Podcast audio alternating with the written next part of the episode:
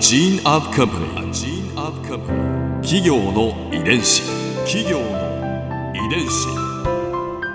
全国に546万社以上あるとされる日本の企業その企業の数だけ理念があり使命があり人間ドラマがありますこの番組ではさまざまな企業のトップや社員の方にお話を伺いながら成長する企業の DNA を解明していきます企業の遺伝子ナビゲーターは私はるかクリスティンとクオン株式会社代表の武田隆さんです。武田です。よろしくお願いします。さて今日は株式会社ダイヤモンド社ダイヤモンドオンライン編集長深澤健さんをお迎えしています。よろしくお願いします。よろしくお願いいたします。今回はダイヤモンド社のターニングポイントをテーマにお話を伺います天気はどこになるんですか？そうなると。あの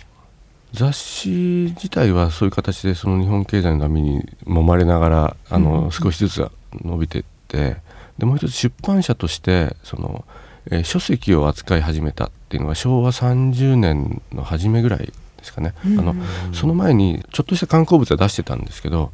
いわゆる自分たちで編集して出すあの本を出し始めたのが昭和30年前後はい。です。どういうであのあ30年代の初めぐらいにそのアメリカのドラッカー博士ってはいいうのが、その日本でもピーター・ドラッカー、さんがその日本でも紹介され始めて、はい。でドラッカーさんの本をうちで出そうっていう。で、えー何冊かあの出したのがその30年前後ですね、それが初めですね。であのやってるうちにそのドラッカーさんがやけに気に入ってくれたらしく「あのいやお宅でじゃあこれからしばらく出しましょう」っていう。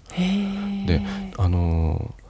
44年に出た当時書き下ろしのかなりあの厚い本なんですけど日本で初めて出す「あの断絶の時代」っていう本をドラッカーさんが書くんですけど、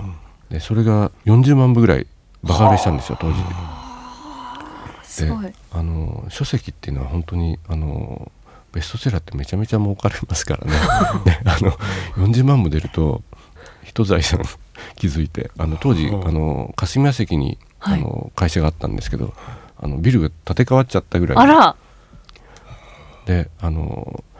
私が入社した頃もまだその当時のあのビルです。もうそうするとかなり古かったんですけど。すごいですね。本が売れたことによってビルが断絶の時代が売れたから断絶ビルって言われてましたけど みんなドラッカーさんに足向けて寝られないっていう。すごいですね。それはもう大転機そうですね。ですよね。で実際その頃からそのいろんなその経営書だとか、はい。あのビジネス書っていうのがその一般にも読まれるようになってきて、うんうんで、えー出版点数も増えてきたっていう。企業の遺伝子。女子マネージャーがはいはいはい。高校野球の女子マネージャーがドラッカーのマネージメントを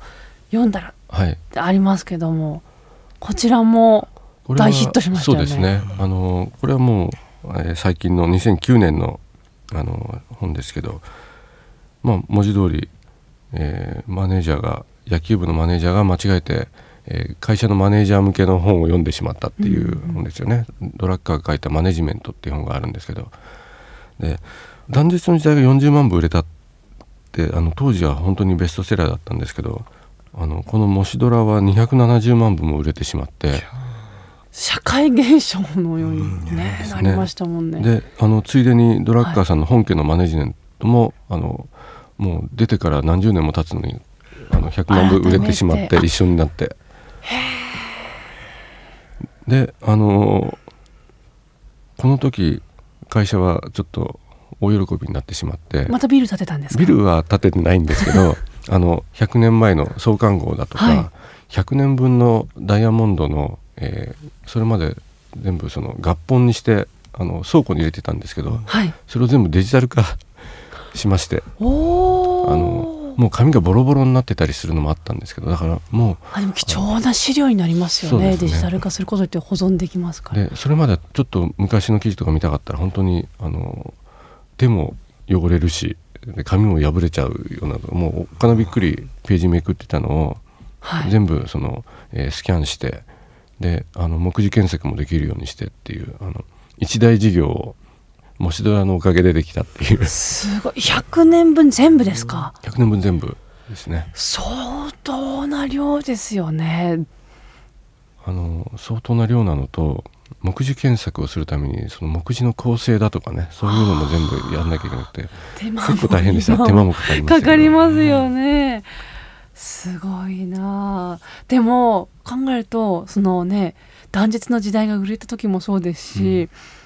あの模試ドラが売れた時もそうですけどちゃんとそれをその後の会社の投資にこう、かけてるわけですもんね。やっぱりそうやってデジタル化したのは大きかったですか？あの実際すぐ検索して読めるようになって私自身よく使うんですけどこのデータベース。あの市販はしてないんですよ。はい。あのまだ市販はしてなくて社内とあと図書館に卸してるシステムなんですけど社員はあの見ることができてちょっとした、あのそれこそ関東大震災の時にどういう記事書いてたんだろうと。であのやっぱり、えー停電になって東京電灯があの停電になってごめんなさいみたいな広告出してたりだとかね、戦争中の記事だとかあとは例えば今の有名な企業が一番最初に出た記事って何だろうと思って調べると、はい。例えばソニーってあの最初東京通信工業って名前なんですけど、ソニーが最初にあの、えー取材された記事なんて読むと面白いですよ。えーと創業者の伊深さんが、あのトランジスタを持って、えー会社にやってくるんですよ。はい。うちこんなの作ったんですけど記事になりますかみたいなのが来て。で当時のあの石山健吉とあと、えーダイヤモンドの編集長が「いや噂には聞いてたけどもこれがトランジスタか」と。で、えーこれ作ってるとこ見に行きたいっていうんであの五反田の御殿山にソニーの会社があって、そそこに車で向かって、えー作ってるとこを見てきましたみたいなそういうレポート記事が載っていて。で同じようなだからじゃあパナソニック松下電器は一番最初どんな登場の仕方してたんだろうみたいなことを暇な時にそれ見て、はい。えー楽しんでたりするんですけど松下電器はどういう出方をしてる松下電器はあの戦前の会社なので、えーあの軍需産業の会社としてあの登場してて面白かったですね。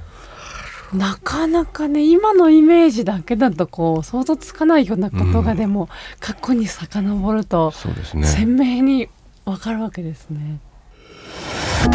ここで春風ビューポイント。今回深澤さんのお話の中で私が印象に残ったのはベストセラーを出したことによって生まれたその財産を会社のビルだったり100年分の過去の雑誌のデジタル化に使ったことですこういう生きた使い方っていうのもすごく有意義だな意味があるなと思いますね。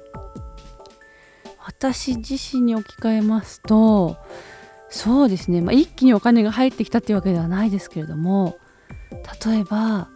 あ年末年始の休みを使ってドンとお金を使って自腹で難民取材に行ったりっていうのはやっぱり自分にとっての財産になったなというふうにはすごく思いますね。そうお金を使って時間を使っていったからこそ見えたものがあったなというふうに思いますね。そういうふうに使ってみるっていうのも一つのね、えー今後に生きる使い道なのかなと思います。企業の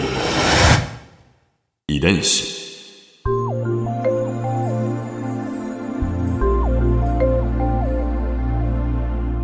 さてこの番組はポッドキャストのほかスマートフォンタブレット向けアプリ JFN パークでも聞くことができますお使いのアプリストアからダウンロードして企業の遺伝子のページにアクセスしてみてください。それでは来週もお会いしましょう。企業の遺伝子ナビゲーターは私はるかクリスティンとクオン株式会社代表の武田隆でした。